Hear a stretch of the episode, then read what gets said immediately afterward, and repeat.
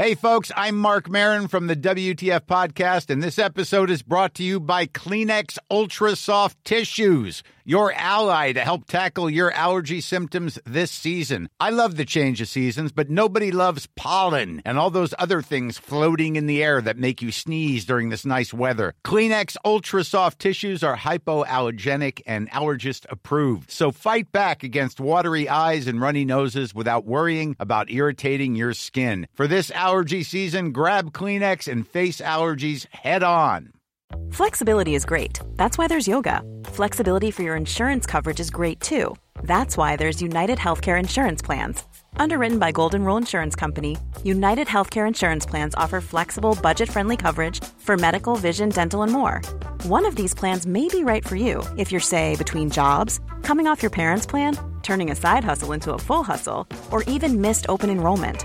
Want more flexibility? Find out more about United Healthcare Insurance Plans at uh1.com.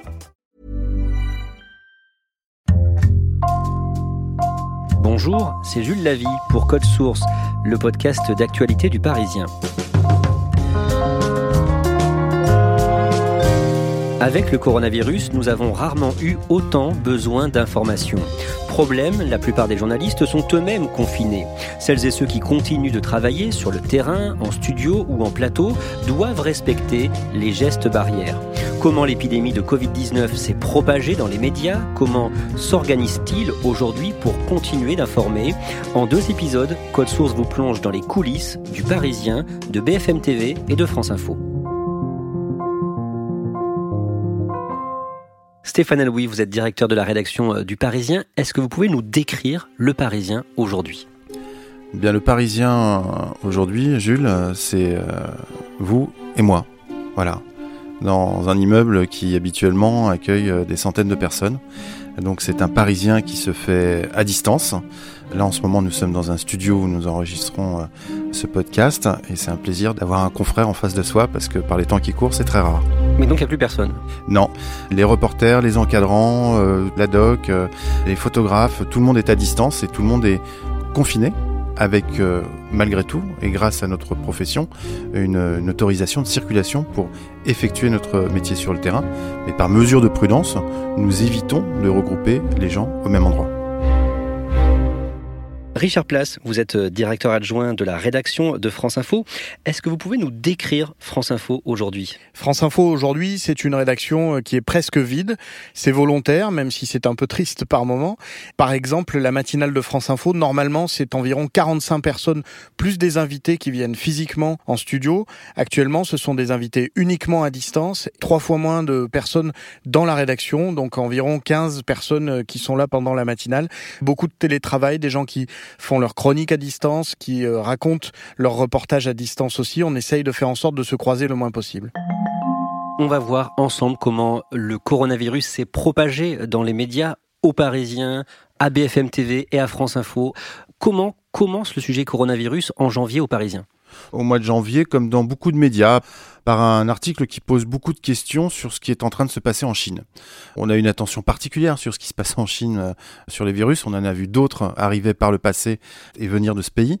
Donc, euh, quand on voit le coronavirus euh, apparaître, on fait un article simplement en disant tiens, il y a quelque chose qu'on ne connaissait pas jusqu'à présent, dont l'origine reste compliquée à établir, et ça nous semble intéressant d'en parler à nos lecteurs, même si c'est très loin à l'époque. Céline Pigalle, vous êtes euh, directrice de la rédaction de BFM TV. Au tout départ, qu'est-ce que vous vous dites quand vous voyez les premiers papiers sur ce virus? On se dit, euh, voilà, c'est une histoire, on va la couvrir, euh, elle existe, mais on est encore dans un logiciel où c'est lointain, où c'est une affaire qui concerne d'abord la Chine et les Chinois. Ça occupe une place encore très modeste à l'antenne. Un point commun a été détecté entre les personnes contaminées. Elles se seraient toutes rendues à Wuhan ces dernières semaines. C'est dans cette agglomération de 11 millions d'habitants que le virus est apparu il y a un mois. À France Info, vous, comment vous voyez arriver le sujet coronavirus? C'est Dominique André, notre correspondante permanente en Chine, à Pékin, qui nous alerte et qui nous envoie les premiers sujets, les premiers directs sur ce virus que l'on regarde avec attention dès le début parce qu'il nous rappelle euh, le SRAS, qui en 2003 était parti d'Asie également. On le raconte un peu par ce prisme-là au début, et puis petit à petit ça grossit. De mémoire de Pékinois, c'est du jamais vu. Les autorités locales ont décidé d'annuler les grandes festivités traditionnelles qui attirent chaque année des millions de personnes pour le réveillon du Nouvel An lunaire ce soir. Et grâce à Dominique André, qui régulièrement intervient en direct, notamment dans la matinale, on voit l'évolution de ce virus un peu partout en Asie dans un premier temps. Le mardi 21 janvier, la ministre de la Santé Agnès Buzyn se veut rassurante pendant une conférence de presse. Le risque d'introduction en France de cas liés à cet épisode est faible, mais il ne peut pas être exclu. La Chine vient tout juste de reconnaître officiellement l'existence de l'épidémie. Deux jours plus tard, la ville de Wuhan sera confinée. Céline Pigalle, à quel moment vous vous dites que le sujet commence vraiment à monter? Un premier temps de prise de conscience est en effet quand la Chine reconnaît le problème et évidemment c'est devenu majeur quand ils ont commencé à confiner les gens. Parce que très rapidement on a compris qu'ils confinaient pas une ville, ils confinaient l'équivalent d'un pays comme la France. La région est désormais sous cloche, coupée du monde. Ce sont plus de 40 millions de Chinois qui se retrouvent confinés. Il n'y a pas grand-chose à faire, nous allons simplement passer le nouvel an chinois à la maison et nous ne rendrons pas visite à nos familles. Pour la première fois, on se dit, c'est atypique, c'est autre chose que ce qu'on a pu connaître. On voit aussi des gens qui euh, essayent de ne pas inquiéter, les autorités françaises notamment, euh, mais même un certain nombre de médecins disant, euh, pour ce qui concerne la France, on est très très loin, tout va bien se passer. bon, mais c'est la première alerte. À ce moment-là, comment est-ce que vous couvrez ce qui se passe en Chine? Il y a des images qui sont envoyées par les agences et on essaye d'envoyer une équipe en Chine. Et on a plusieurs fois le sentiment qu'on est sur le point d'aboutir et à chaque fois les autorités chinoises finalement renoncent à nous donner les papiers nécessaires. Que disent les Chinois? Ils ne disent pas grand-chose. Euh, ils disent simplement que l'autorisation n'est pas accordée. Ce qu'ils ont fait plusieurs fois aussi, c'est de nous demander des papiers supplémentaires, des références supplémentaires. Et donc ça n'a jamais abouti.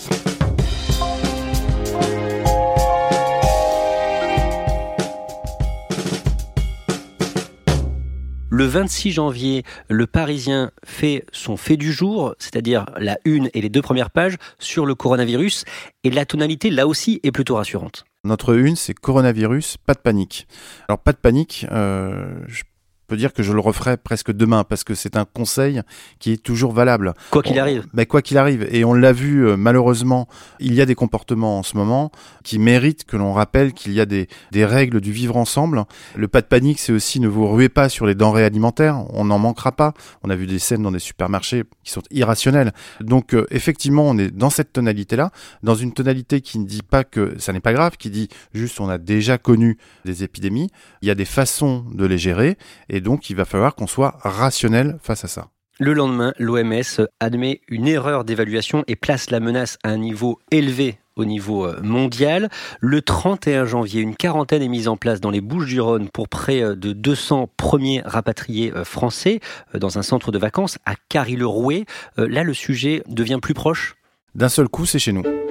Il n'est pas réellement chez nous, c'est son nombre, puisque ce sont des gens qui arrivent de Chine et qui vont être placés en quatorzaine, hein, c'est ce qu'on dit, pour vérifier qu'ils ne sont pas porteurs. Mais voilà, ça se rapproche. C'est dans ce centre de vacances de la Côte d'Azur que près de 200 Français vont être accueillis. On envoie nos équipes, euh, on les envoie nombreuses, on en fait un titre majeur de l'actualité. J'avoue qu'aujourd'hui, je suis un maire désemparé. Mais désemparé, pourquoi? Moi, j'ai fait ce que la gendarmerie me demandait. Pour le reste, euh, j'espère qu'ils sortiront pas, j'espère qu'ils seront contrôlés. France Info envoie deux reporters sur place le jour où l'avion se pose et les premiers confinés arrivent à Carry-le-Rouet. Nous racontons leurs conditions de confinement, nous faisons réagir la population locale qui regarde ça avec un œil parfois amusé, parfois effrayé. Bon, ils vont être confinés, mais je pense qu'il y a quand même des gens qui vont amener la nourriture, euh, enfin, il va y avoir des intermédiaires entre les gens confinés et les gens de l'extérieur. À l'époque, le ton est presque badin, j'ai envie de dire. En tout cas, tout le monde prend ça avec euh, un peu de recul, de curiosité et parfois de sourire. On sent que les téléspectateurs ont l'impression que les choses sont bien prises en charge. Et donc l'attention sur ce sujet, on le sent, retombe assez rapidement. Qu'est-ce qui vous fait dire ça? Les audiences, tout simplement. On voit bien qu'il y a des petits pics d'attention autour de cette histoire du rapatriement, mais ça n'est pas une actualité qui s'installe. Il n'y a pas une curiosité qui dure. Il y a une curiosité sur le jour 1, éventuellement le jour 2, Mais cette quarantaine dure donc deux semaines, et au long de ces deux semaines, euh, elle quitte le devant de l'actualité. Le 8 février, 11 personnes sont euh, testées euh, positives au Covid-19, dont euh, des Britanniques en vacances au Contamine Montjoie, dans les Alpes. Et grâce au réseau France Bleu, notamment le réseau des locales de Radio France, nous pouvons rendre compte de cette actualité-là également, la raconter. Dans le centre de cette station-village, on ne croise personne avec un masque devant la bouche. Pourtant, l'inquiétude est réelle selon le pharmacien Eric Paris. Ça n'arrête pas. Demande de masque, demande de gel hydroalcoolique. Le ton change un petit peu, on sent que le virus se propage, il y a un peu plus d'inquiétude. Et là encore, les reportages nous permettent de faire vivre ces moments. Les gens qui viennent sont inquiets? Euh, ils sont même déjà pas arrivés encore que sur l'autoroute ils nous appellent et ils veulent savoir si on a des masques, comment ça se passe. L'actualité, euh, ce sont aussi et surtout à ce moment-là les municipales qui approchent. Le vendredi 14 février, Benjamin Griveaux, le candidat de la République en marche euh, à Paris, est obligé d'abandonner, de renoncer euh, suite à la diffusion de, de vidéos intimes. J'imagine que c'est ce qui fait l'actualité sur France Info. Au moment où il annonce son retrait, nous passons en édition spéciale et nous parlons de ce sujet essentiellement tout au long de la journée. C'est ce qui domine l'actualité à ce moment-là. Le premier tour des municipales est notre point de mire et nous voyons ça comme la plus grosse actualité à venir. Stéphane Albouy au Parisien. L'élection municipale, c'est quelque chose de très important pour nous et nos lecteurs. Et donc, c'est quelque chose qui va reprendre la main sur l'actualité. Bonjour à tous, merci d'être avec nous. C'est l'information de la matinée. On va la Le 14 février, j'étais à la veille de mes congés. On a passé une journée absolument folle à BFM TV autour de Benjamin Griveaux, de l'affaire des vidéos, de son entrée de la campagne des municipales à Paris. Coup de tonnerre, on vient de l'apprendre. Benjamin Griveaux renonce à la mairie de Paris. Le candidat à la République en marche l'a annoncé ce matin. Il retire sa candidature conséquente. On n'est pas du tout dans un moment où on se dit, pendant ce temps-là, le coronavirus galope, euh, c'est la prochaine crise sanitaire. On est 100% concentré sur cette affaire-là, sur une affaire politique, sur les enjeux pour la REM. Et on a le sentiment, le 14 février, qu'au fond, cette affaire va occuper tout l'espace dans les semaines qui vont suivre, la campagne des municipales à Paris, qui va être le, le futur candidat. Et c'est ça qui fait l'ensemble de l'antenne pendant tous les jours qui suivent.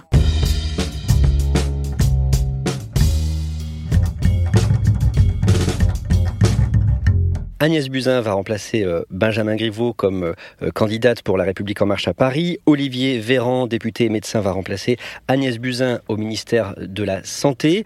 Le week-end du 22-23 février, l'Italie commence à prendre des mesures importantes de confinement. Le sujet prend de l'ampleur dans les médias puisque c'est à côté de chez nous. C'est l'Italie, c'est le nord de l'Italie.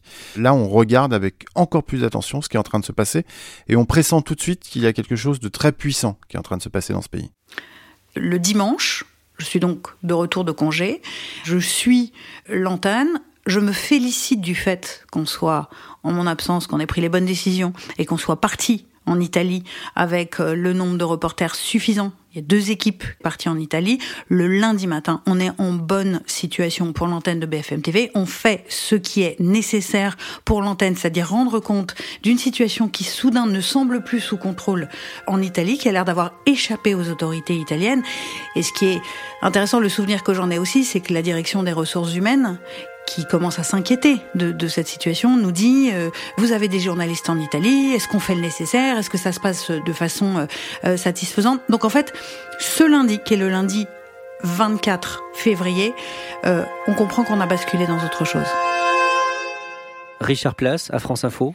Et là, c'est Bruce de Galzin, notre correspondant permanent à Rome, qui nous raconte ces mesures de confinement, qui se rend en reportage. Carabiniers, pompiers, police nationale, il a fallu s'organiser pour mettre en place le périmètre de sécurité. Mais désormais, les contrôles à l'entrée et à la sortie de la zone confinée seront systématiques. Et d'ailleurs, avec lui, euh, nous devons pour la première fois imaginer comment faire du reportage dans ces conditions-là, jusqu'où peut-il aller.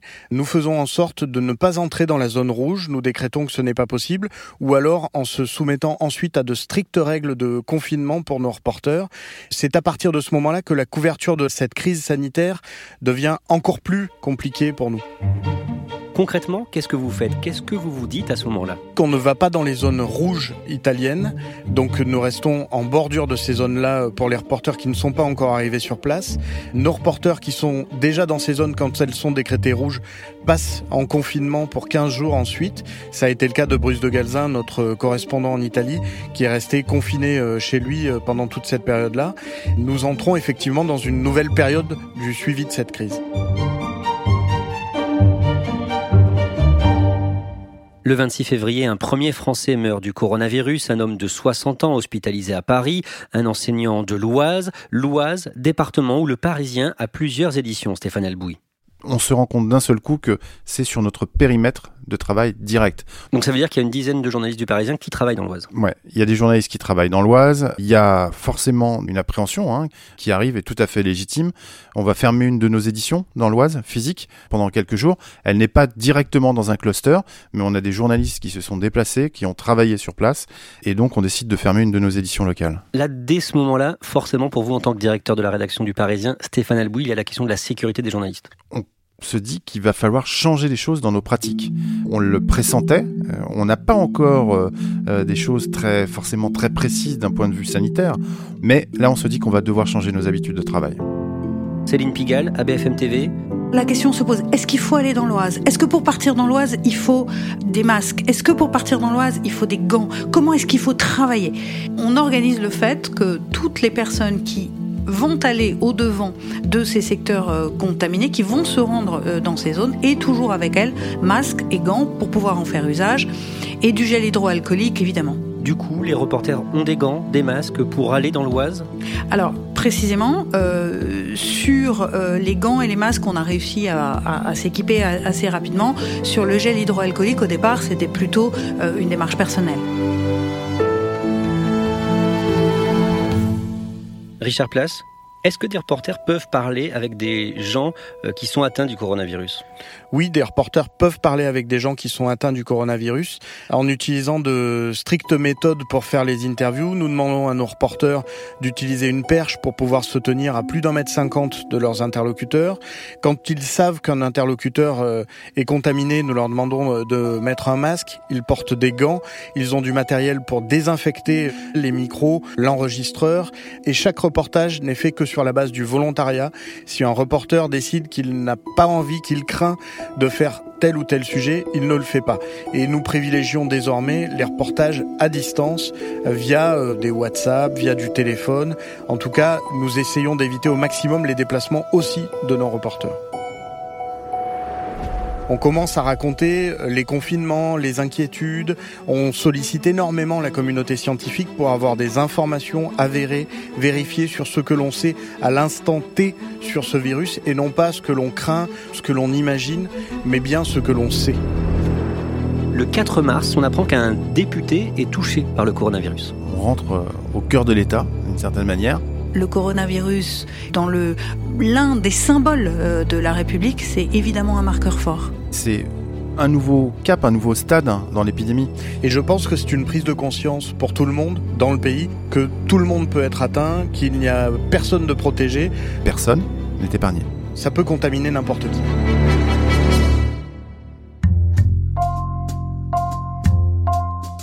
Merci à Céline Pigalle, Richard Place et Stéphane Albouy.